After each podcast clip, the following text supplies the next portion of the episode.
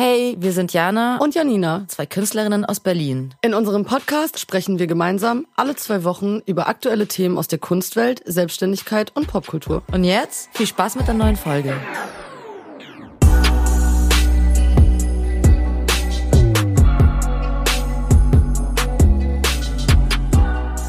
Hallo, herzlich willkommen zurück bei Frameless, der Kunstpodcast. Hallo Jana.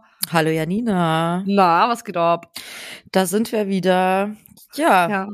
Ähm, alles friedlich soweit. Sehr gut, sehr gut. Friedlich ist immer gut. Ich bin immer noch krank. Ich bin irgendwie die letzten drei Folgen krank gewesen. Ich glaube, die Leute kennen das jetzt mittlerweile schon von mir. Ja, es, es, es, es geht rum, ne?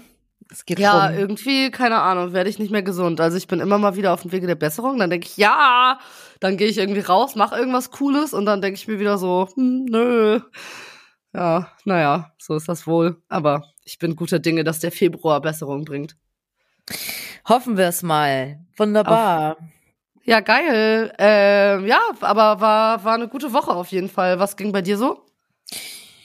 Ähm, also, was ging bei mir so? Ich bin immer noch in der Phase, dass ich ein bisschen reinkomme ins neue Jahr. Ich mache alles schön slow, wie ich schon, glaube ich, letztes Mal gesagt habe. Sehr gut. Und äh, genau, und dann wird's ein bisschen auch Zeit, um für unseren Podcast hier äh, Sachen zu machen. Und das haben Voll. wir auch gemacht. Wir haben einen kleinen Ausflug gemacht letzte Woche.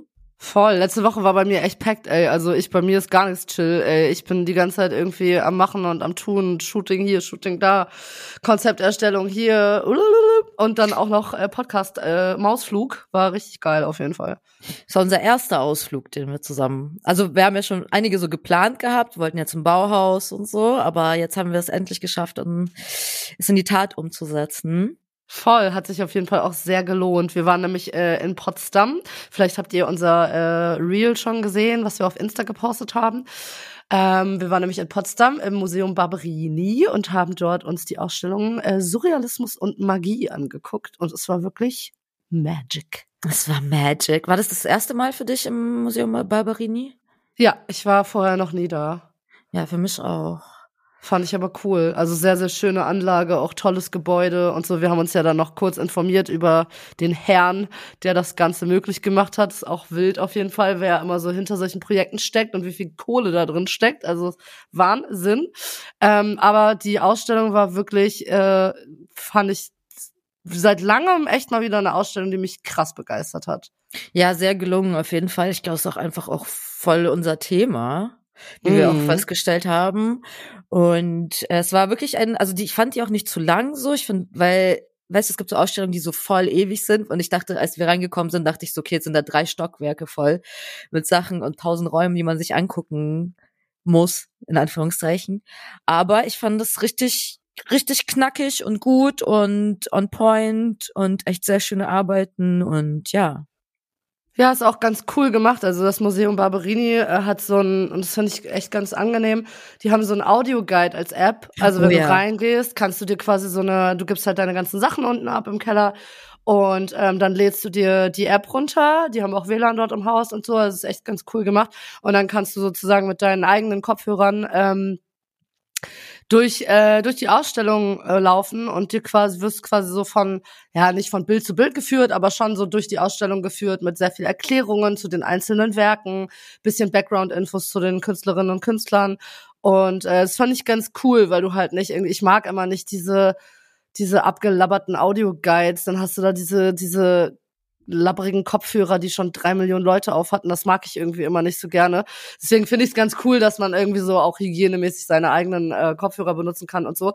Und es war halt irgendwie echt angenehm, weil du dich einfach kurz auch mal hinsetzen konntest vor die Werke, wenn es die Möglichkeit gab. Es war relativ voll, ähm, obwohl wir unter der Woche da waren. Das fand ich schon auch krass, wie voll ja. es war.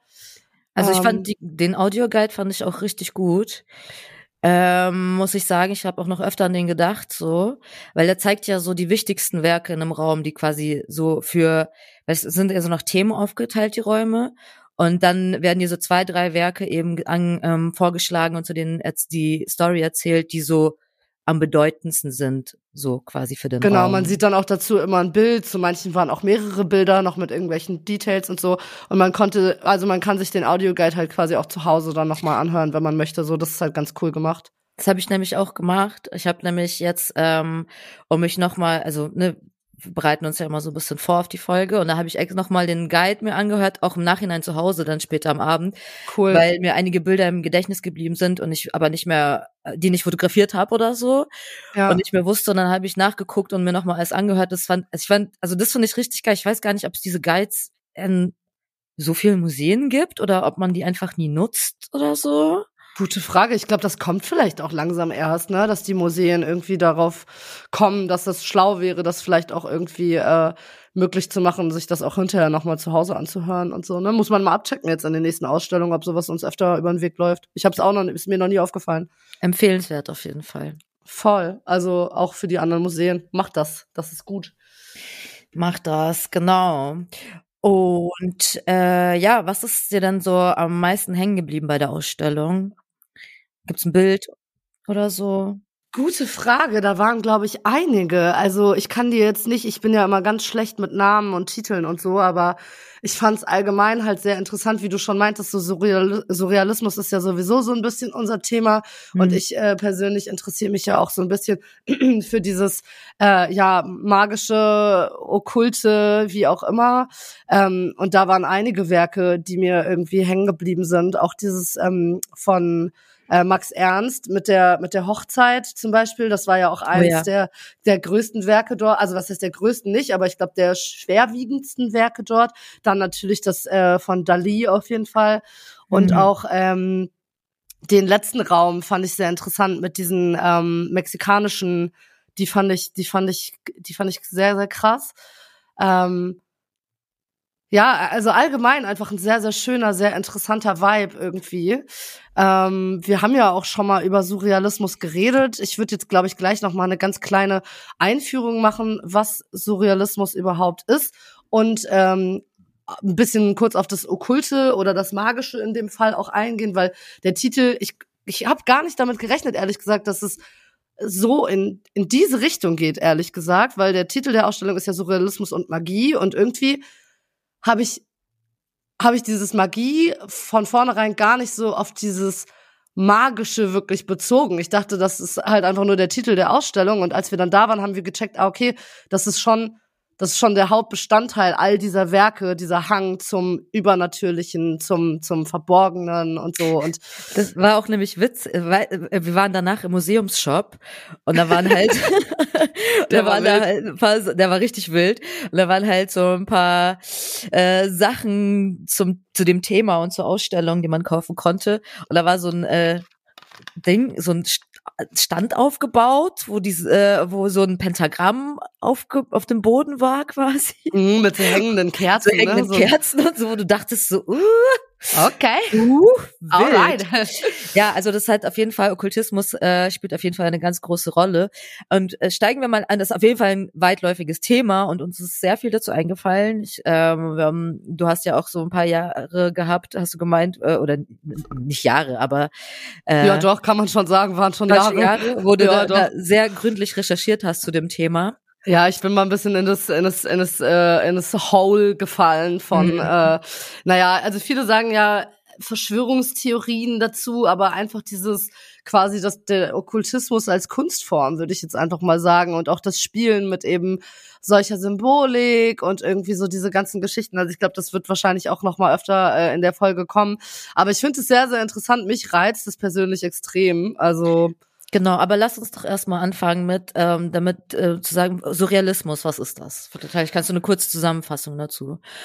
Genau, also Surrealismus äh, ist quasi nach dem Ersten Weltkrieg als ähm, sogenannte oder ja als als Gegenbewegung gegen die unsoziale Gesellschaft äh, gegründet worden. Also es war ähm, ne, ne, ja ein Zusammenschluss vieler Künstler und Künstlerinnen, die eben einfach ja was anders machen wollten, die auf einmal Kunst gemacht haben, die sich eben mit Übernatürlichem beschäftigt, mit Traum Traumvorstellungen und die sich ein bisschen von so den moralischen Fesseln der Gesellschaft lösen wollte. Ähm, Surrealismus ist auch inspiriert von Sigmund Freuds Traumdeutung. Also wer sich mit dem schon mal auseinandergesetzt hat, der ist ja auch ein ganz wilder Charakter. Ähm, und äh, genau, also haben sich halt viel beschäftigt mit Begierde, mit Träumen, mit, mit Rausch ausleben und halt eben Dem Übernatürlichen. Dem Übernatürlichen, genau. Sie waren sehr, sehr offen für Religion, für Mythen. Oh, es ist auch eine sehr radikale Geisteshaltung und halt eben gegen Logik und Normen und aber für Gleichberechtigung und so. Also es war quasi wie so eine ja revolutionäre Bewegung in der Kunst, die sich halt irgendwie nach dem Ersten Weltkrieg formiert hat. Ähm, äh, genau, also so 1924 sagt man, ist so offiziell gegründet worden. Wir haben ja auch in der Bauhaus-Folge schon mal darüber gesprochen, auch über Leute wie Kandinsky, Dali, Max Ernst, André Breton. Das sind alles so Namen, die im Surrealismus auf jeden Fall äh, ja eine wichtige Rolle spielen und die da ähm, ja eben gut am Start waren.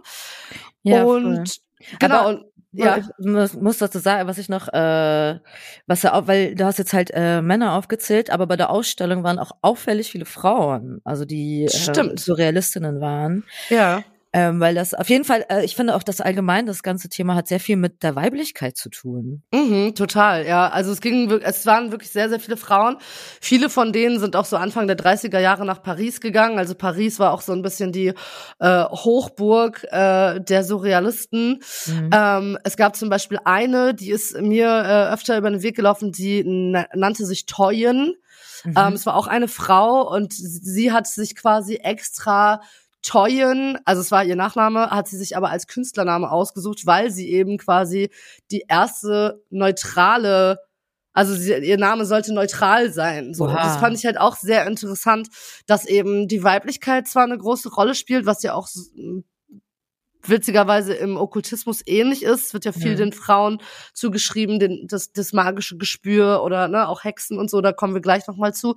Ähm, aber genau, und eben aber auch viel für Gleichberechtigung. Also man hat das ja am Bauhaus zum Beispiel auch gesehen. Ne? Die Frauen hatten auf einmal Pixie-Cut, kurze Haare, trugen eher maskuline Klamotten und so. Das ist so ein bisschen die Zeit auf jeden Fall so der Gleichberechtigung und ähm, Begierde wurde auch anders ausgelebt einfach. Ne? Also was mir auch einfällt gerade ähm, zum Thema Frauen und Frauenkörper, weil es gab natürlich auch männliche Surrealisten. Und es gab, erinnerst du dich an das Bild in der Ausstellung von, also ich habe jetzt das nochmal rausgesucht, von Dorothea Tenning, mhm. 19, 1912, das heißt Spannung.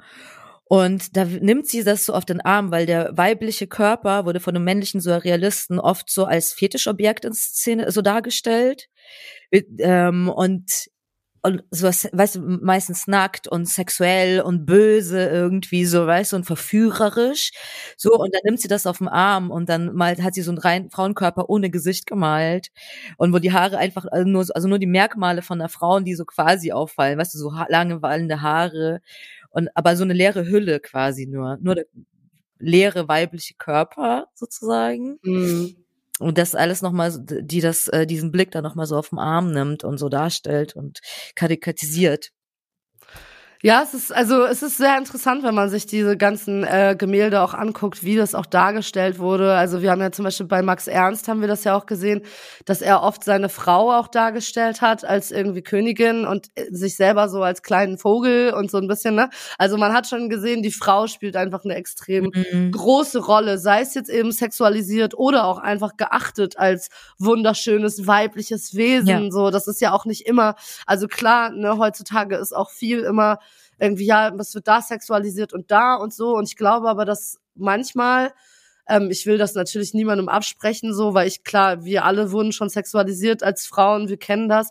Aber es ist vielleicht auch manchmal einfach ja nur eine Form der, der Anbetung auch, ne, um zu sagen, okay, ich huldige der Frau und dem weiblichen Körper, weil es ist ja auch der deutlich schönere Körper, muss man ja sagen. Frauen sind einfach das schönere Geschlecht. Und deswegen will ich gar nicht immer davon reden, dass alles sexualisiert wird, weil es kann ja auch einen positiven Beigeschmack haben. Also es muss ja auch nicht immer so auf negative Art und Weise sexualisiert sein. So, ne? Also da finde ich, muss man immer ein bisschen gucken was auch so dahinter steckt und ähm, das bleibt auch jedem, glaube ich, selbst überlassen, wie wie er oder sie sich halt quasi ja damit angesprochen fühlt oder nicht. Ja voll, also du hast recht, absolut. Es ist halt ja Es ist nur halt äh, auch, auch sehr auffällig, wie oft die Frau oder der Körper dann im Fokus steht, weißt du? Ja, so, ja, leider schon, ja. In der Kunst allgemein, egal ob heute, ob damals, ob ja, ja. wird wahrscheinlich immer so sein. Es, weißt du, es wird nie eigentlich über den männlichen Körper so geredet oder so mhm. dargestellt und so. Es ist immer so Fokus, Frau, Frau, Frau. Naja, Sex, Sex sells, ne? Also sei es ja. in der Werbung und so, das ähm, da kommen wir auch später nochmal drauf, wie mhm. Surrealismus oder auch Okkultismus oder Magie oder wie auch immer man es nennen will, quasi auch heute stattfindet. Ähm, ich würde jetzt nochmal ganz kurz erklären, was Okkultismus eigentlich ist, damit ja. wir, damit wir da irgendwie im Bilde sind. Ähm, weil es ist Viele setzen Okkultismus gleich mit Satanismus zum Beispiel. Das ist aber nicht dasselbe. Also das darf man nicht, ähm, das darf man nicht gleichsetzen. Es gibt zwar gewisse Überschneidungen, aber das ist definitiv nicht dasselbe. Ähm, Okkultismus existiert so eigentlich seit dem 17. Jahrhundert. Ähm, das Wort Okkultismus ist abgeleitet vom lateinischen Wort occultus und bedeutet geheim oder verborgen und äh, umfasst quasi alles, was irgendwie ähm, Magie, Astronomie, Astrologie, quasi alles, was irgendwie nicht durch akademische Wissenschaft erklärt werden kann. So kann man es ganz einfach runterbrechen. Ähm, die Kirche führte damals einen sehr, sehr harten Kampf gegen äh, Okkultisten und auch Hexen zum Beispiel. Ne, das ist, glaube ich, vielen geläufig. Frauen wurden verbrannt, Andersdenkende äh, wurden, wurden ausgemerzt, weil sie einfach ja andere Werte vertreten haben als das, was die Kirche für die Menschen vorgesehen hat. Ne? Also zum Thema äh, Hexenverfolgung möchte ich dann nachher noch mal was äh, ergänzen, den Fun Fact, den ich gefunden habe. Ja, gerne. Aber erzähl mal weiter. Ähm, genau, auf jeden Fall wurde das halt äh, überwiegend den, den äh, Frauen nachgesagt, äh, dass sie ein Gespür oder einen Hang zum Übernatürlichen haben. Ähm, und im Grunde kann man sagen, bei Okkultismus geht es eigentlich darum, dass quasi nur Eingeweihte äh, Wissen erlangen und äh, nach höherer Macht streben. Also es geht oft so um die Vereinigung mit der Natur und mit dem großen Ganzen und irgendwie, ähm, wenn wir dann so diese okkultistische Symbolik auch betrachten, dann haben wir oft gelesen vom Stein der Weisen. Na, man sagt, dass wer den Stein der Weisen besitzt, hat unsterbliches Leben. Es ist so ein bisschen ja, es ist quasi im Endeffekt auch wie eine Art Religion. Nur Weisen ist Harry Potter, würden die meisten damit verbringen. Äh, genau, daher kennt man das auf jeden Fall so im normalen äh, Volksmund, aber das ist natürlich deutlich älter als, also mhm. J.K. Rowling hat das auch nur aufgegriffen, ne? Also das, äh, diesen Mythos gibt es sozusagen schon, schon ja, seit dem 17. Jahrhundert wahrscheinlich oder vielleicht auch erst ein bisschen später. Ähm, und in der Zeit, also so 17. Jahrhundert war das alles noch ein bisschen, ja, sehr sehr basic, sage ich jetzt mal. Also was heißt basic, aber es war halt im Endeffekt so eine Gegenbewegung gegen die Kirche und daraus entwickelte sich aber ja natürlich auch ein ganzer Kult. Ne? Also es ähm, gründeten sich dann irgendwann geheime Logen und Geheimgesellschaften, ähm, in die du eintreten konntest, die dir dann Wissen lehrten. Und ja, man unterscheidet halt im Endeffekt die Menschen so ein bisschen nach zwei Kategorien. Die, die wissen und die, die eben noch zu unreif sind, um dieses Wissen zu erlangen. So, ne? Dazu mhm. gehören natürlich diverseste Praktiken wie Astrologie, Tarot, Gläserrücken. Wir haben vorhin über Heilsteine geredet, Pendeln. Das ist dann wieder auch so im Oberbegriff Spirituismus zu finden und so spirituelles Denken. Viele nennen das heutzutage auch Esoterik. Also das ist alles so ein bisschen, kommt alles aus derselben Richtung, ähm, ist aber, wie gesagt, halt eben nicht gleichzusetzen, zum Beispiel mit Satanismus, obwohl da auch viele Symboliken und Praktiken ähnlich sind. Aber es kommt halt immer drauf an, was für einen Sinn und Zweck du damit verfolgst, sage ich jetzt mal. Ne? Nicht jeder, der spirituell ist oder okkulte Rituale durchführt, ist gleichzeitig Satanist und glaubt irgendwie an dunkle, böse Mächte oder wie auch immer. Also es ist so ein bisschen, das Thema ist auch sehr deep. Also wenn man sich da wirklich reinliest und sich das anguckt, das, da sind so viele Ebenen, da, da bin ich jetzt auch kein Mega-Pro drin. Ne? Also vor allem muss man sagen, dass äh, vor allem jetzt im letzten und äh, ja, es ist ja auch super zum Trendthema geworden. Ne? Das ist mm. halt auch so ein Ding, wie viele TikToker gibt es, die da diese Heilsteine sammeln und so super junge Leute, die irgendwie Tarotkarten legen, die äh, also das ist es ist einfach halt das ist einfach ein krasser Trend jetzt so. Ja, ja, voll. Ich glaube, es gibt immer so so Ho Hochs in solchen Geschichten. Also man sagt zum Beispiel auch, dass so, also zum Beispiel auch Satanismus, Alistair Crowley, ist dir vielleicht ein Begriff? Sagt mhm. dir das was? Der ist so der, der der Bro, der mit Satanismus zum Beispiel gleichgestellt wird, weil er hat halt so eine satanische Bibel geschrieben und alles irgendwie Dings. Und da hat sich zum Beispiel. Die satanische Bibel, die man so kennt? Genau, die ist von ihm, glaube ich, ah, ja. Okay. Und wer ist er? Ist er so, ist er ja, ich, also müsste man jetzt nochmal genau nachgucken, wer er ist, aber er ist auf jeden Fall kein guter, sagen wir so. ähm, der hat sich halt zum Beispiel dieser antichristischen Lehre äh, verschrien und diesen Tue, was du willst und bla. Und da hat sich zum Beispiel auch Mitte der, Mitte, Mitte 19. Jahrhundert, also halt, ne, das ist so auch relativ spät dann, ähm, hat sich da so eine krasse Bewegung irgendwie draus geformt. Da muss man zum Beispiel auch unterscheiden, wer sind so Jugendliche, die das halt feiern oder wer sind wirklich Leute, die so danach leben dann und so. Deswegen, es wundert mich nicht, dass das jetzt gerade wie so, Trend ist, weil ich glaube, in Zeiten, wo es den Leuten nicht so gut geht und alles so, ich meine, wir leben gerade in einem Zeitalter von Technik und so. Ich glaube, dass da, liegt es nahe, sich halt quasi anderen Sachen zu widmen, nämlich diesen spirituellen vielleicht. Das ist was, was ja auch nicht jeder kann und auch nicht jeder irgendwie sich dafür interessiert und es macht es ist schon ein bisschen special auch einfach, glaube ich, wenn man so Interessen hat, die halt nicht alle haben und so. Deswegen kann ich schon, kann ich mir schon vorstellen, dass jetzt gerade äh, zum Beispiel dieses Heilstein-Thema so ein Gegentrend ist gegen so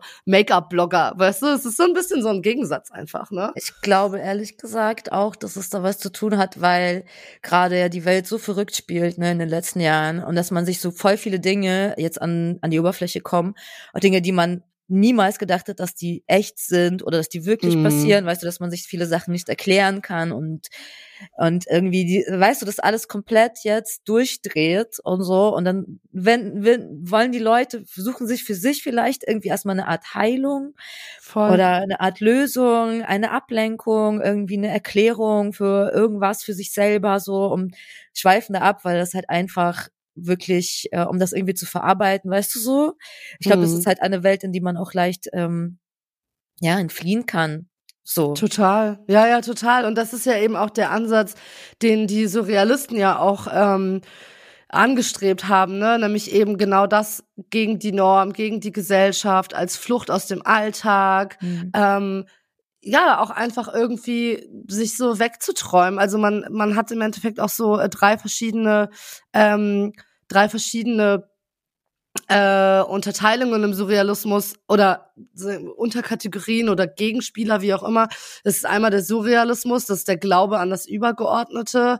Dann der Dadaismus, der lebt halt von Ironie und Verarsche und so ein bisschen Humor. Auch spannendes Thema. Total, müsste, müsste man eigentlich echt auch eine komplette Folge drüber ja. machen. Das ist sehr vielfältig. Und dann der Futurismus, der sich halt mit Utopie und Zukunftsidee auseinandersetzt. Und wenn man diese drei zusammennimmt, dann ist das natürlich auch einfach was, was dir in schweren Zeiten so ein bisschen, ja, auch vielleicht Überlebenswillen gibt, ne? Weil du sagst, okay, wie könnte es denn sein, wenn? Was wäre denn, wenn? Wie, vielleicht ist da ja noch was anderes, was uns irgendwie bestimmt. Vielleicht, ne? Das ist so, wie andere Menschen in die Kirche gehen und äh, zu Gott beten. So haben Surrealisten eben so an das Okkulte geglaubt und eben irgendwelche Rituale durchzogen oder sie in ihrer Kunst verarbeitet. Und ähm, deswegen finde ich es immer ein bisschen schade, dass äh, wenn man so im Volksmund über Okkultismus redet, dass es so immer heißt, ja, ja, Verschwörungstheorien und oh Gott, ja, das ist alles irgendwie so bekloppt und lalala. Finde ich irgendwie schade, weil eigentlich ist es ja auch nur ein Ausdruck von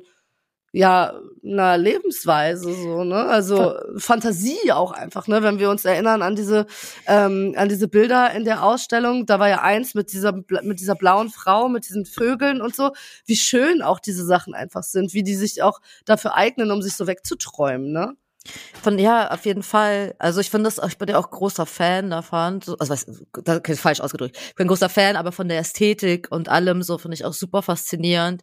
Finde ich super schön, auch schon seit immer irgendwie. Schon, äh, mhm. ich habe ich hab dir erzählt, dass ich schon, äh, dass ich Bilder von mir gefunden habe, wo ich irgendwie zwölf, dreizehn war und da schon irgendwelche Hexen, äh, Demons und Dark Angels gemalt habe, wo ich teilweise mhm. selber gedacht habe, so, was ist, äh, was, was ging bei mir ab? So. Ähm, absolut, und deswegen ist ja nicht ohne Grund so eine Faszination auf Menschen aus dieses ganze Thema. Äh, ich finde aber, wir sollten auch auf jeden Fall, wenn wir darüber sprechen, auch die Seite beleuchten. Das ist nicht alles, weißt du, dass man das nicht zu sehr romantisiert, dieses Thema. Das finde ich halt auch wichtig, so, mhm. ähm, damit, dass wir halt nicht vergessen, dass es äh, auch eine sehr darke Seite Total. im negativen Sinne hat. So und zwar in dem Zuge ähm, würde ich halt, wollte ich dir eben, was ich dir erzählen wollte, was ich gefunden habe zum Thema Hexenverfolgung und Hexenwahn. Und du denkst immer so, wenn du das sagst, so ah Mittelalter und dann wurden die Frauen, die Rothaarigen an Flecke gebunden und verbrannt und so. Also, es ist es ist ja wirklich so passiert, was schon ja, eigentlich ja, leider absoluter Wahnsinn ist, dass man da sich denkt so, was, weißt du, da hat es zu dem, ich meine, zu, zu der Zeit hat es die Menschen, weißt du, die, die haben so sehr an sowas geglaubt, dass die einfach wirklich äh, Menschen verfolgt und getötet haben und verbrannt haben, weißt du, so sehr mhm. ging das, ging dieser Glaube eben. Aber ich wusste nicht, dass dieser, dass es immer noch existiert also oder so präsent ist in unserer Welt. Und ich habe eine, ähm, also Missio, das ist eine Organisation, die ähm, die so Hilfsprojekte fördert mhm. äh, in Asien und Afrika. Und die hat eine Karte, Weltkarte zum Hexenwahn veröffentlicht. Mhm. von 2022, ähm, die aufzeigt, wo überall noch der Aber Aberglaube und die Hexenverfolgung existent ist. Mhm. Und es sind immer mehr, und das Ding ist, es wächst. Also es hat zwei, sind jetzt zwei Länder noch dazugekommen. Und ähm, das ist äh, wirklich krass. Also wie gesagt, es sind 43 Länder, ähm, Mexiko, Guatemala unter anderem, Namibia, Senegal, Elfenbeinküste, Indonesien, Papua-Neuguinea. Und ähm, also die, ich, ich pack den Link rein. Es gibt diese, äh, da kann man kann sich diese Karte angucken. Und da werden halt, und wie, wie crazy ist das bitte, dass das immer noch exi so existent ist. Um, ähm, und die, die Frauen werden, also meistens sind das Frauen und die werden gefoltert, zu Tode verurteilt, ähm, bedroht, alles Mögliche. Mhm. Also ist aber noch da. Ja klar, aber es ist ja gerade auch in Kulturkreisen, wo eben auch äh, Voodoo und so ähm, eine große Rolle spielt, äh, gibt es auch, glaube ich, vermehrt noch ähm, Hexen oder wie auch immer, äh, mhm. Praktiken, die oder Kreise, die einfach diese Praktiken anwenden. Ähm, deswegen meinte ich vorhin auch, man darf das, wie du sagst auch, ne, man darf das nicht romantisieren, weil natürlich hat das irgendwie alles coole, interessante Seiten, aber das hat natürlich auch viel Negatives, was damit einhergeht, ne? Also du kannst, also man spricht ja nicht umsonst auch von weißer und schwarzer Magie, ne? Weiße Magie ist dafür da, äh, Leuten zu helfen, Menschen zu heilen, Gutes zu tun, ähm, seine Träume zu verwirklichen. Wir hatten vorhin auch kurz das Thema Rauhnächte zum Beispiel. Das ist ja auch weiße Magie. Du ziehst sozusagen, manifestierst positive Sachen und ziehst sie in dein Leben. Dieses Manifestieren ist ja auch in den letzten Jahren ähm, ne, ein krasses Ding geworden, auch unter allen Influencern. Ne? Jeder Voll. manifestiert, jeder baut sich Moodboards. Das ist im Endeffekt alles weiße Magie, wenn man so will. Wenn du dir die schwarze Magie nimmst, zum Beispiel solche Sachen wie Voodoo, dann geht's immer darum, Leuten zu schaden. So, ne? Also, wenn man daran glaubt und sich vorstellen kann, dass das funktioniert, dann kannst du natürlich auch durch solche Sachen ähm, Leuten schaden einfach, ne? Und ähm, deswegen ist das in vielen Kulturkreisen halt verboten und total verpönt und deswegen werden solche Leute halt eben auch verfolgt, ist auch wenn sie nichts Schlimmes tun, so, ne? Ist Voodoo aber immer neg äh, immer schwarze Magie? Ist es immer nee, um Leuten nee, zu schaden? Nee, oder? Nee, du kannst es, du kannst es aber dafür auch verwenden. Ne? Man ja. kennt ja so diese klassischen Voodoo-Puppen aus Filmen zum Beispiel, wo da Nadeln reingestochen werden und dann kriegt der andere auf einmal Knieschmerzen oder was auch immer.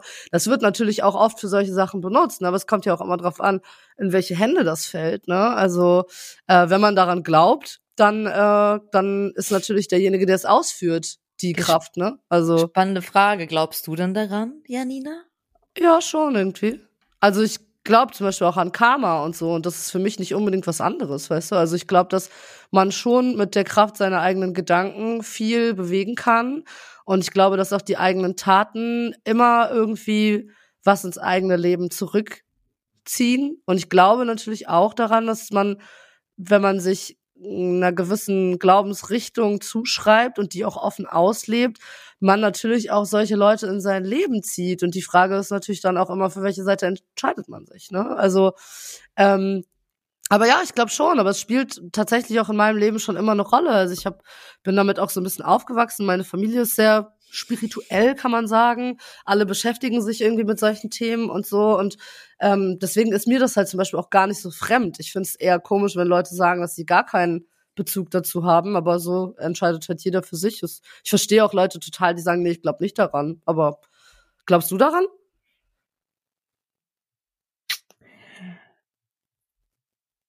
Jein, würde ich sagen. Also ich bin, also ich glaube schon, ich glaube an Energien so hm. und ich glaube daran, dass man Energien auch bis zu einem gewissen Grad steuern kann. Ich glaube, also es ist das Ding, ist halt, ich glaube, weißt du, so manifestieren zum Beispiel. Ähm, ich bin mir nicht sicher, ob das funktioniert.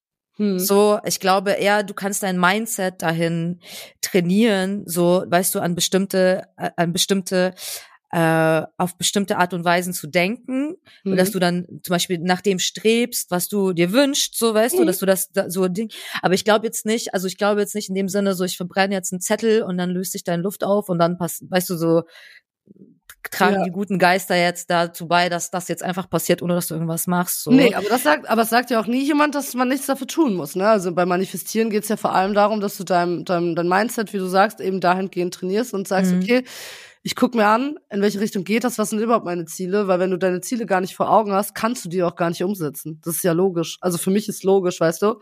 Aber genau, ich, ich, ich glaube halt nur viele, weißt du, das ist halt eben das Ding, so ich, ähm, ich glaube, da darf man nicht da, zu sehr darin abschweifen, dass man, abschweifen, dass man jetzt sagt, äh, okay, ich mach das jetzt und dann, warum passiert es nicht? So, weißt hast du, hast du zufälligerweise in der letzten Zeit auf TikTok diese ganzen Kerzen gesehen? Dann kannst du dir so eine Kerze bestellen, so eine Geldkerze und dann verbrennst du die und dann bist du auf einmal reich. Sowas glaube ich zum Beispiel nicht. Weißt Nein. du, das ist so, also sowas glaube ich nicht. So, es ist, ich finde es irgendwie süß, wenn Leute sagen, ach, ich probiere das mal für mich aus und wer weiß, vielleicht bringt ihnen das irgendwas. Ähm, aber an sowas glaube ich zum Beispiel jetzt auch nicht, dass ich mir bei TikTok eine Kerze bestelle und dann auf einmal Millionärin bin morgen. Ne? Also, ja, das ist halt das Ding, dass da jetzt Leute natürlich natürlich Geld rausschlagen wollen, vor allem, ja, weil wir gesagt haben, so. es ist, aber es ist immer so, genau, deswegen, und ich finde halt auch, guck mal, so weit, das ist wie mit Religion, ähm, oder Kirche, so weißt du, soweit, ich finde halt, es halt, eigentlich ist es eine gute Sache, so, weißt du, ähm, ich bin selber nicht religiös, wie gesagt, ich glaube schon an Energien, ich bin fasziniert von der Ästhetik, ähm, von der Architektur, weißt du, von dieser ganzen Geschichte der Kirche und so, brauchen wir nicht drüber reden, dass das sehr viele negative äh, Aspekte mit sich bringt auch und gebracht hat und immer noch existieren, wo man auf jeden Fall dagegen angehen muss. So, aber an sich finde ich, da ist es ja daran gedacht, dass es den Menschen Kraft gibt, weißt du. Es hat ja gute Werte an sich, dass es Menschen äh, sich gegenseitig helfen und äh, mhm. äh, gegenseitig stärken und so. Und das finde ich total schön. Und trotzdem führen wir Weltkriege wegen Religion. Wie traurig ist das, ne? Aber an sich finde ich das schön, wenn Beispiel Menschen sagen, okay, ich hole mir jetzt einen Stein und ich glaube daran, dass der mir mehr Gesundheit bringt oder so, weißt du, oder mehr Ruhe in mein Leben bringt und so. Und wenn du das halt hast und du glaubst daran so, das ist doch total schön, weißt du. Ich glaube, hm. Menschen brauchen, manche brauchen irgendwas so, woran sie glauben können. Voll. Und wenn es nur Placebo-Effekt ist, aber das haben wir in der Medizin auch, ne? Da gibt's ja Studien drüber, dass du Menschen Placebo-Medizin gibst und die werden auf einmal gesund, weil die halt daran glauben, dass denen irgendetwas hilft. So. Und das ist halt genau das, was ich, äh, was ich, was ich vorhin meinte mit ähm, es kommt immer darauf an, wer das eben nutzt, weil wenn du das halt so für dich positiv nutzt, dann mhm. wird es dir vielleicht besser gehen. Es gibt aber natürlich auch Sachen, die äh, einfach dir selber auch schaden oder auch anderen einfach schaden können. Ne? Also wenn du dir jetzt zum Beispiel jeden Tag sagst, mein Leben ist schlecht, dann wird dein Leben wahrscheinlich auch schlechter laufen, als wenn es andersrum ist. Ne? Also es ist ja immer so ein bisschen, was man selber draus macht einfach. Ähm, genau. genau. Also same, auf jeden Fall. Ich wollte ähm, ähm, noch mal kurz eben drauf eingehen, auf, auf noch ein Thema. Ja. Weil auch wegen Schaden gerade, ich weiß nicht, das ist jetzt vielleicht ein bisschen weit hergeholt. Und okay, das ist jetzt ein großer Sprung, sagen wir es so, aber es ist trotzdem irgendwie hängen geblieben. Und zwar wegen Trend, ne? Haben wir mhm. ja jetzt auch schon mehrmals gesagt, dass es gerade äh, super beliebt ist, diese Aesthetics so. Mhm. Ähm, unter anderem auch ausgelöst durch die Serie Wednesday. Aha. Hast du die vielleicht gesehen ja, oder ich, angefangen zu Habe ich gesehen, ja. Und ich bin, also, das Ding ist, ich liebe die Adams Family. Schon immer. ich liebe die Adams Family über alles. Ich liebe alles daran. Ich habe mir alle Filme, ähm, äh, auch äh, also all, äh, alle verschiedenen Versionen davon angeguckt. Genau, und jetzt ist ja, hat Netflix ja Wednesday eben rausgebracht, wo es um die Tochter der Adams Family sich dreht mit dem eiskalten Händchen und die wird in ein Internat dann geschickt und so. Und das ist alles total geil und wie, wie es gemacht ist. Und das ist, ähm, ich verstehe auf jeden Fall den Hype. Und äh, deswegen geht das auch, ne, die Outfits, gerade Goth-Chic und so kommen Begriffe jetzt auf.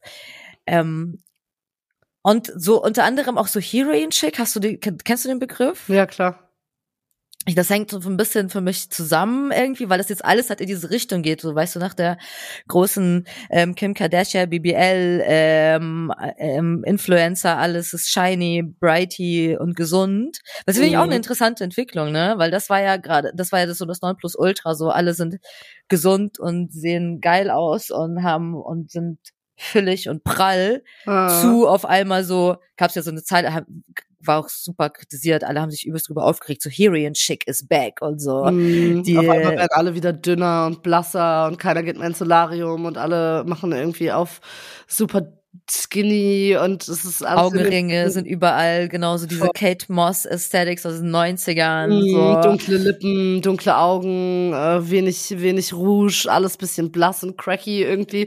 Genau. Ja, das kommt genau. gerade ganz schön wieder, muss man auch sagen, ja. Das finde ich halt super interessant. Also ich bin, muss sagen, ich bin, ich finde es super. Ich, ich will sagen, ich, ich bin Fan. Das ist voll das Ding. Aber ich finde, ich finde, ich finde das total nice. So, also mir, mir gefällt das. Ich finde es nicht nice, dass man jetzt sagt, also Trends, also wir brauchen nicht drüber reden, dass es Quatsch ist, dass also dass man sich BBLs macht. Also weißt du, ich finde das eh so, okay, es ist gerade Trend irgendwie und ich lasse so einen krassen Eingriff an meinem Körper machen, dass ich mir da irgendwie meinen Hintern vergrößern lasse und mhm. Brüste und sowas für immer bleibt, weißt du, und du merkst und du denkst gerade so, okay, und die Kardashians, und dann lassen sie sich das einfach so wieder rausnehmen und du denkst so, hä, worüber reden wir hier gerade? Das ist einfach so ein, das sind OPs, so weißt du. Mhm. Wie viele Mädels haben sich das machen lassen und die sich jetzt so denken, so, oh, fuck, scheiße, so, ne? Jetzt ist wieder das Gegenteil in so. Naja, ich glaube, dass halt ähm, die Menschen, die sich davon so sehr beeinflussen lassen, und wir sind alle nicht frei davon, ähm, die denken ja in dem Moment nicht, ach, das ist ein Trend, der halt durch die Medien und durch irgendwie äh, Filme, Serien, wie auch immer, total gepusht wird. Ähm, die denken ja in dem Moment, okay, das ist das Schönheitsideal, so muss ich aussehen. Gerade junge Frauen ähm, wachsen damit auf, dass eben keine Ahnung, selbst 18-, 19-jährige Mädels bei Instagram so unfassbar krass aussehen, dass sie dann sagen, okay, ich muss mir jetzt das und das machen, ich muss das und das machen.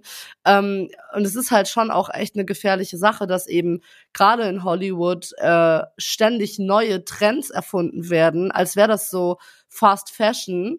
Ja, Aber das genau. ist ja der genau. menschliche Körper, der sollte ja eigentlich so bleiben, wie er ist. So klar, ich bin auch keine, also ich bin keine Gegnerin davon zu sagen, ey, wenn hier und da nachgeholfen wird, mach. Ich habe auch schon das machen lassen, ich stehe da auch zu. Aber ähm, es gibt halt irgendwo, finde ich, eine Grenze zu einem ungesunden Schönheitsideal. Ähm, ja, zum Beispiel nur ganz kurz, was mir gerade einfällt, was ich dazu in dem, weil dieses klassisch diesen Buckle Fat Removal, hast du davon gehört? Mm, dass du dir quasi so das Wangenvolumen rausnehmen lässt, also genau. Ja, ja, genau, genau. Das ist halt im Zuge von diesem Bella Hadid, Heroin, Goth, mm. äh, Chic äh, Ding, dass man sich eben ja das Wangen oder die Backen, also das Backenfett quasi mhm. aus dem Gesicht rausnehmen lässt, dass du dann so ein eingefallenes, das ist also Wangenknochen halt krass betont werden, dass mhm. du so ein eingefalleneres Gesicht hast sozusagen. Ja. Naja, klar, das ist ja auch äh, so Schönheitsideal Bella Hadid, ne? Also ja. das ja, und ich finde es traurig, weil gerade sie zum Beispiel meinte neulich auch in einem Interview, sie fragt sich, ob sie zum Beispiel heute ihre echte Nase äh, sogar mehr mögen würde als ihre gemachte Nase. Ne? Also ich glaube nämlich tatsächlich auch, dass ähm, oft die Menschen, die so krass in der Öffentlichkeit stehen, gar nicht so glücklich damit sind irgendwie, ne? Aber du hast halt wahrscheinlich einen wahnsinnigen Druck irgendwie da in dieser Industrie stattzufinden.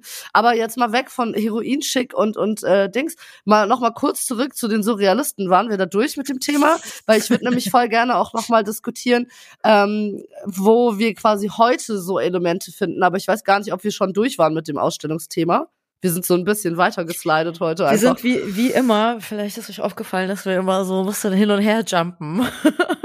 Aber wir haben ja auch immer viel zu sagen. So, das ist auch wirklich ein komplexes Thema. Also das ist echt, äh, das ist ein komplexes Thema und ähm, ich finde es auch cool, dass wir das hier so machen können und nicht irgendwie so einer strikten Guideline folgen. Voll. Soll ja vor allem auch ein bisschen entertainend für euch sein so und euch ein bisschen äh, anstoßen, um euch mit, vielleicht mit gewissen Themen auseinanderzusetzen.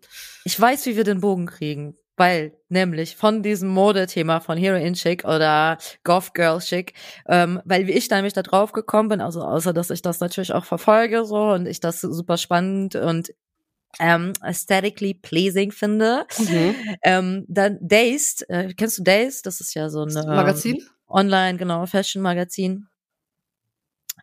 Und die haben so eine Zeit, äh, so eine Schlagzeile gedroppt und zwar Succubus Chic, get to know the deadly new It Girl. Aha. So, und dann sind dann auf dem Cover also zwei Models, ähm, Amalia Gray und Gabriette. Ich weiß nicht, ob du die beiden nee, kennst. Sag mir jetzt nicht. Ähm, die sehen sich relativ, also die sind so die neuen It-Girls quasi, die haben halt diese gebleachten Augenbrauen oder ganz dünne Augenbrauen, mhm. krasse Augenringe, super blass, so ein paar Tattoos, weißt du, die, also mhm. dieses grungy. rough und grungy. Genau, genau, rough und grungy, die repräsentieren das quasi, diesen neuen Trend. Und ähm, Genau, und dann habe ich aber das gesehen und ich dachte mal, so Succubus schick, so, was ist das? Oder musste hm. ich erst mal gucken, sagt dir das Wort was? Nee. Und Succubus ist, ähm, beschreibt, also ich lese mal, ist ein weiblicher, besonders schöner und lüsterner Dämon, ähm, die sich einen Mann sucht, um mit ihm geschlechtlich zu verkehren. Hm, well, okay. So, und das ist halt, es kommt halt auch aus der Kunst, ne? Aus dem 16. Jahrhundert wurden schon Bilder äh, von einem Succubus dargestellt, ne? Also, und das ist halt eben dieses, dieser Weib, dieses weibliche Bild von einem ein, ein, ein weiblicher Dämon. Mhm. So, was auch ja. aus der Kunstszene kommt. So. Mhm.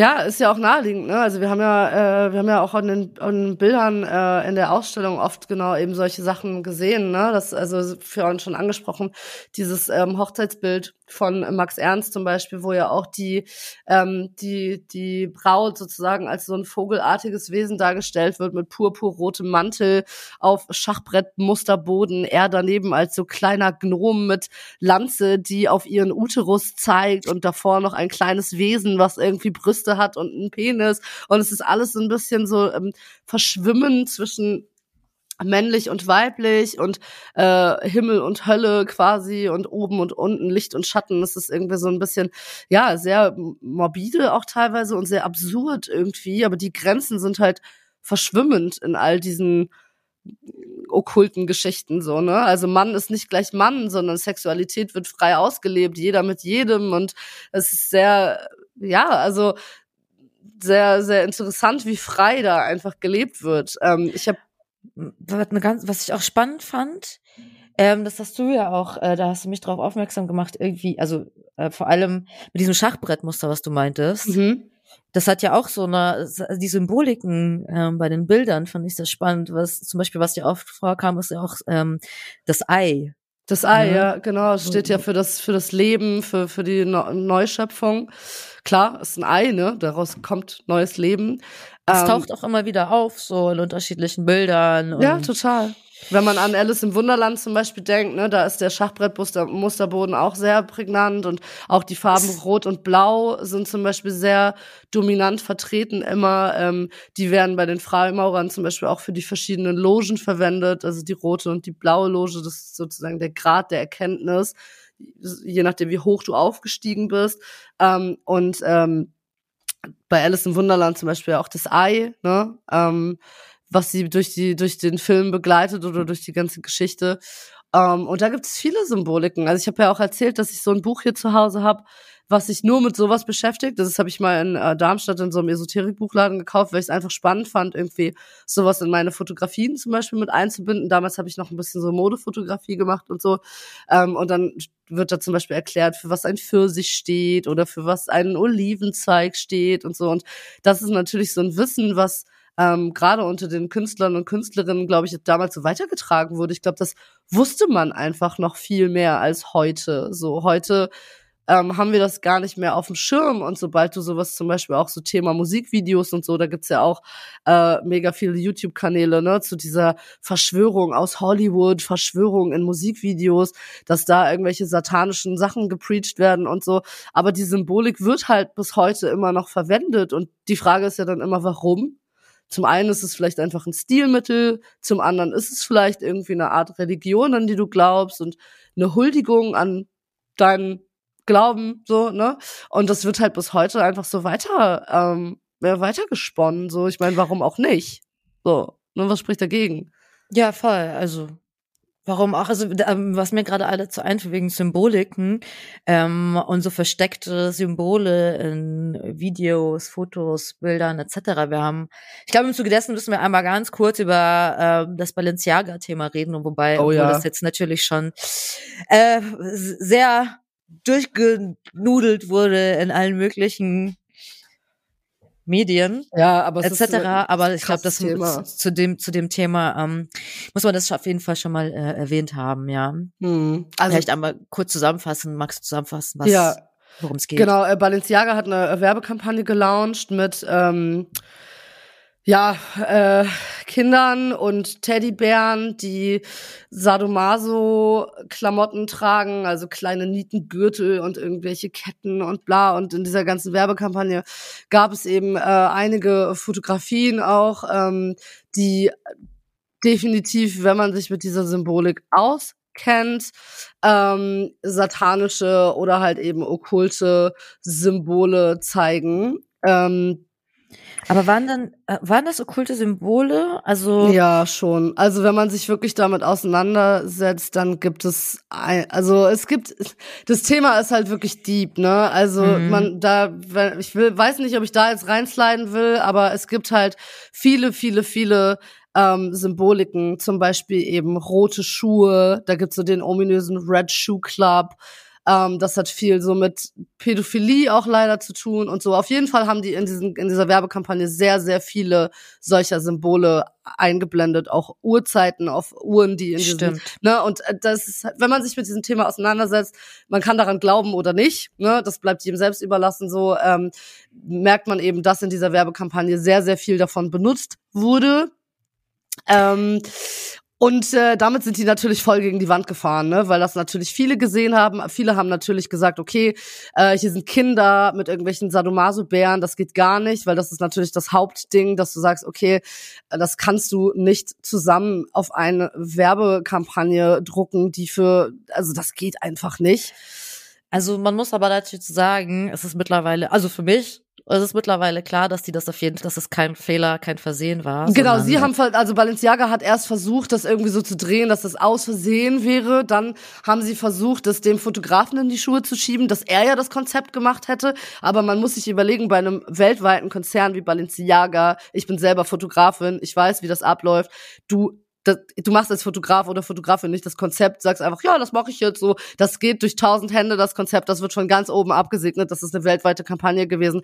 Das kann nicht Fehler der Quatsch. Produktion gewesen sein. Nein, so, das, das ist, ist, alles Skandal, einfach ein geplanter Skandal. Genau, Provokation. Absicht, Provokation. Und so. Genau, und das, und das, Ding ist aber halt, dass ähm, Balenciaga ja oft mit solchen Sachen spielt. Also die haben ja schon öfter auch Fashion-Shows, ähm, gemacht, wo dann irgendwie das Model so zwei blutüberströmte Kinderpuppen trägt und so. Also Balenciaga spielt ja auch seit Jahren mit dieser Heroin-Ästhetik und dieser Alien-Ästhetik. Ne? Erinnern wir uns an Kim K in diesem Latex-Fetisch-Outfit äh, äh mit Pferde, also so pferdemäßig, so Pferdemaske und dann Northwest, also die Tochter von Kim und Kanye, die ja dann auch diese Fetisch-Klamotten trägt und so. Das ist natürlich eine sehr, sehr morbide und auch sexualisierende Weise auch ein junges Mädchen darzustellen.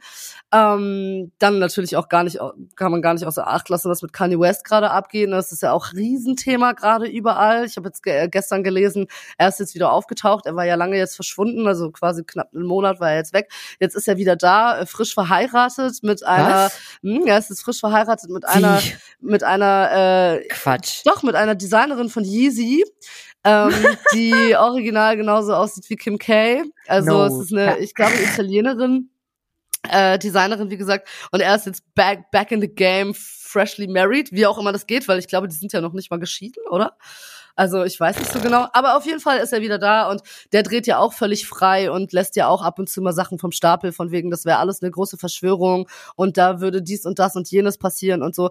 Und irgendwie wundert es mich aber auch nicht, wenn du so deep da drin bist und irgendwie dich den ganzen Tag mit sowas beschäftigst, dass du halt auch irgendwann einfach durchknallst. Ich will den gar nicht in Schutz nehmen, ne? Der hat so viel Scheiße gemacht in den letzten Monaten. Man kann den eigentlich nur canceln für sein ganzes antisemitisches Gelaber und so. Das geht absolutes No-Go. Ich kann auch mittlerweile Kanye West irgendwie nicht mehr guten Gewissens hören leider, aber es wundert mich halt auch nicht, dass wenn man irgendwie die ganzen Tag mit solchen Leuten chillt, dass man dann halt vielleicht auch irgendwann mal eine Psychose kriegt, ne? Also oder vielleicht auch schon vorher hatte, wer weiß, aber es ist, ne, wenn du eh bipolar bist und dann dich mit sowas noch beschäftigst den ganzen Tag, dann weiß ich nicht. Ja, weiß ich nicht. Da, da, da, da habe ich in meinem Umkreis ja auch einen ja. einen Fall da, wo ich das äh, am eigenen Leib mitbekommen habe, wie so etwas ähm, Passiert. sich entwickeln kann, passieren kann und dann leider auch sehr traurig ausgehen kann. Mm, total. Ähm, deswegen würde ich dazu sagen, auf jeden Fall, so spannend dieses ganze Thema ist, so sehr man sich dafür interessiert, äh, interessieren kann ähm, und alles, äh, muss man da auf jeden Fall ähm, auch aufpassen. Ich glaube, das Voll. muss man auf jeden Fall ganz klar so sagen. Ähm, ja. Ja, voll. Also ich glaube auch, dass wenn, wenn man daran glaubt, ähm, und man sich damit auseinandersetzt und vielleicht, also wir haben ja vorhin das schon angesprochen mit zum Beispiel diese Musikvideo-Theorien und so, ne, wenn man jetzt wirklich äh, dem Glauben schenken sollte, dass da halt vielleicht irgendwie eine riesige ähm, okkulte äh, ähm, Bewegung stattfindet in irgendwelchen Kreisen, die uns verschlossen bleiben, weil ich, ich glaube halt auch ehrlich gesagt, dass wenn du ähm, und das sieht man ja auch bei den, bei den Malern zum Beispiel oder Malerinnen von früher. Je höher du aufsteigst, desto mehr sind solche Dinge natürlich auch reizvoll. Ne? So der Ansatz ist ja auch, ähm, dass man sagt, man man hat eben Wissen, das nicht jeder hat. Man gehört zu einem zu einem geheimen Bund, den nicht jeder kennt. Man, ne, das ist klar, wenn du super erfolgreich bist, dann willst du halt mehr. Und ich glaube, dass gerade wenn du so nach Hollywood guckst und auch in die Kunstszene ähm, bei gewissen Leuten und auch in die Designszene, ähm, dass du natürlich, wenn du irgendwann ganz oben angekommen bist, da sind dein, deiner Begierde ja auch keine Grenzen mehr gesetzt. Ne? Also ich habe ähm, noch ein lustiges, oder was ist lustiges Zitat, aber ein sehr, sehr interessantes Zitat aus, aus äh, einem Film, den ich sehr, sehr mag. Ähm, und zwar im Auftrag des Teufels heißt der mit Al Pacino und Keanu Reeves. Mhm. Ja, das finde ich gut. Lass uns mal so ein paar kulturelle Referenzen, die uns, die wir so gerne mögen zu dem Thema. Ja. Ähm, genau, lass da noch mal. Genau, also dieser Film, dieser Film hat mich auf jeden Fall krass geprägt oder der hat mich damals, als ich mich so viel mit diesem Thema auseinandergesetzt habe, äh, hatte, hatte mich zum Nachdenken angeregt, weil es geht quasi um Keanu Reeves und Al Pacino als, also Al Pacino ist der Teufel und er hält ihm eine, eine Ansprache, also Keanu Reeves hält ja eine Ansprache und ähm, die äh, verlinken wir euch auch in den Show Notes und so, die müsst ihr euch unbedingt angucken oder guckt euch den ganzen Film an, der ist sehr, sehr interessant. Und er sagte halt ähm, quasi, also der Teufel spricht zu einem Menschen und sagt, äh, weißt du eigentlich, dass ich ein Freund der Menschen bin? So, Gott ist ein Voyeur, er gibt den Menschen Instinkte und nur zu seinem Vergnügen verändert er die Regeln. Du darfst gucken, aber nicht anfassen. Du darfst anfassen, aber nicht kosten. Du darfst kosten, aber nicht runterschlucken. So Gott ist ein Sadist und der Teufel ist sozusagen derjenige, der sagt, lebt euch aus, feiert eure Gelüste, seid leidenschaftlich, seid wild, seid kreativ, lasst euch nicht unterdrücken. Und er sagt halt eben auch, das 20. Jahrhundert gehört mir. Seht ihr das denn alle nicht? Und das finde ich krass, weil wenn man sich so die Welt anguckt, wie wir so leben, dann ist es ja also dann ist es wirklich immer ein Kampf zwischen Gott und Teufel, zwischen Gut und Böse, zwischen Gelust und äh, dem dem Gelust äh, unterdrücken sozusagen, dem sich äh, nicht hingeben, ne, haben wir ja vorhin auch, habe ich ja schon erwähnt, dass damals die Kirche eben gegen genau solche Menschen vorgegangen ist, weil es eben nicht in ihren Plan passt. Und ganz anders ist es ja heute auch nicht, wenn man überlegt. Ich meine, heute noch, wenn ich jetzt mit jemandem aus der Kirche sprechen würde, der würde wahrscheinlich auch sagen, oh Gott, also so, was, was, was, was, was tut ihr da alle so, ne? Ihr lebt in Sünde so. Und das ist halt eben das, was der Teufel, wenn man es so sagen will, ja, ähm, irgendwie verherrlicht und auch die Surrealisten eben damals verherrlicht haben, eben dieses leidenschaftlich, wir haben gehört, ne, Bauhaus hat irgendwelche Partys gefeiert und so, das ist, das ist natürlich was, was so gegen diese normale Weltanschauung geht, so, ne? So die Welt der Ge lebt von Gegensätzen. Total. Kann man sagen, von schwarz und weiß, von gut und böse. Schachbrettmuster. äh, Schachbrettmuster, Ja. genau. Und so wiegt sich das immer Voll. hin und her und auf. Und das, äh, das ist ja auch das Schöne daran. Voll. Ja, Mhm. ja, voll. Man sagt auch oft, ähm, es gibt äh, auch so in der Symbolik hat man ja oft diese, ähm, das ist natürlich jetzt mehr ein bisschen so Richtung Satanismus und so, aber man hat oft die Darstellung ähm, des Baphomet, also dem ge gehörnten Ziegengott, der so einen Arm nach oben und einen Arm nach unten hat. Und das ähm, steht aber auch wieder für die für das Gleichgewicht zwischen Gut und Böse. Also es ist nicht es ist nicht immer nur das eine so ne man kann jetzt nicht sagen jeder der irgendwie an keine Ahnung so dunkle Sachen glaubt ist gegen das Gute so das ist halt nur ein anderes Gut und ein anderes Böse so ne das ist immer so wie man es halt betrachtet so und ich glaube ähm, dass wir diese Weltanschauung überall finden heutzutage ne also das ist, setz mal jemanden, der an die Kirche glaubt, zusammen mit jemandem, der halt irgendwie, keine Ahnung, jedes Wochenende ins KitKat geht und Sexpartys feiert. Ne, ich glaube, da könnten interessante Gespräche entstehen, auf jeden Fall zwischen. Muss sich aber auch nicht ausschließen. Nee, natürlich nicht, absolut nicht. Definitiv So, nicht. und, und meistens schwankt das ja, ne? Voll. Hin und her und dies und das und so. Voll. Und ähm, am Ende kann man auch, also ich habe noch auch, auch ein Zitat ja, hau raus. Aus einem Lieblingsbuch, also Lieblingsgeschichte-Buch ähm, von mir, das ich schon seit, das ist so eine typische Schullektüre, und zwar ist es Faust von Goethe. Mhm. Und es ist mir sehr hängen geblieben damals. Ähm, die Geschichte dazu, und ich kann nur empfehlen, also es hat drei Teile, ähm, äh, ich kann es nur empfehlen, irgendwie sich mal reinzulesen, für wen das interessiert, dem, äh, dem das nicht zu so anstrengende Kost ist, weil es natürlich in einer ähm, etwas älteren Sprache geschrieben, sage ich mal so, ne? Und deswegen, aber es ist einfach zu lesen, deswegen kann man das gut machen. Vielleicht schaut ihr euch mal, es wird auch immer wieder in Theater aufgeführt, Mhm, ähm, wird ein Stück Idee. aufgeführt und das habe ich auch schon gesehen, also auch in einer modernen Version davon und es ist wirklich sehr spannend, weil die Geschichte finde ich auch ähm, immer noch ähm, weil man das immer noch auf heute beziehen kann, weil es so ein allgemeingültiges Thema ist. So ein bisschen, weißt du, dass es geht um einen Gelehrten Faust, äh, der eine Sinnkrise hat und nicht mehr mit seinem Leben weiter weiß und dann taucht Mephisto, der Teufel, auf und schließt mit ihm einen Pakt. Mhm. Und ähm, ähm, er verliebt sich dann in ein in, in Gretchen und stürzt sie dann ins Verderben, weil er eigentlich ein krasser Narzisst ist, also der Faust und so. Und das ist also wirklich ich glaub, Klingt wie Story of my life, ehrlich gesagt. ja, siehst du, da genau. fühle ich mich da direkt abgeholt hier. sag mal, das ist doch mein Thema. Ich habe ich hab Faust nie gelesen. Vielleicht sollte ich das mal tun. Vielleicht kann ich was daraus mitnehmen. Ja, auf jeden Fall. Also das, also oder man im Theater eben, dass man sich das so Mhm. anguckt so und ähm, es sind viele Filme auch ähm, moderne Filme drauf angelehnt und auf jeden Fall aber ein Zitat ähm, äh, daraus, den äh, der mir sehr hängen geblieben ist und bedeutend ist für dich. Da, da sagt der Faust dann irgendwann am Ende so: Da stehe ich nun, ich armer Tor, und bin so klug als wie zuvor. So, das zeigt so ein bisschen so, ich weiß, dass ich nichts weiß. Mhm. Ähm, ein bisschen am Ende des Tages, ähm, Ja, ja, darf man sich nicht anmaßen, alles zu wissen. voll. Muss man vielleicht auch nicht.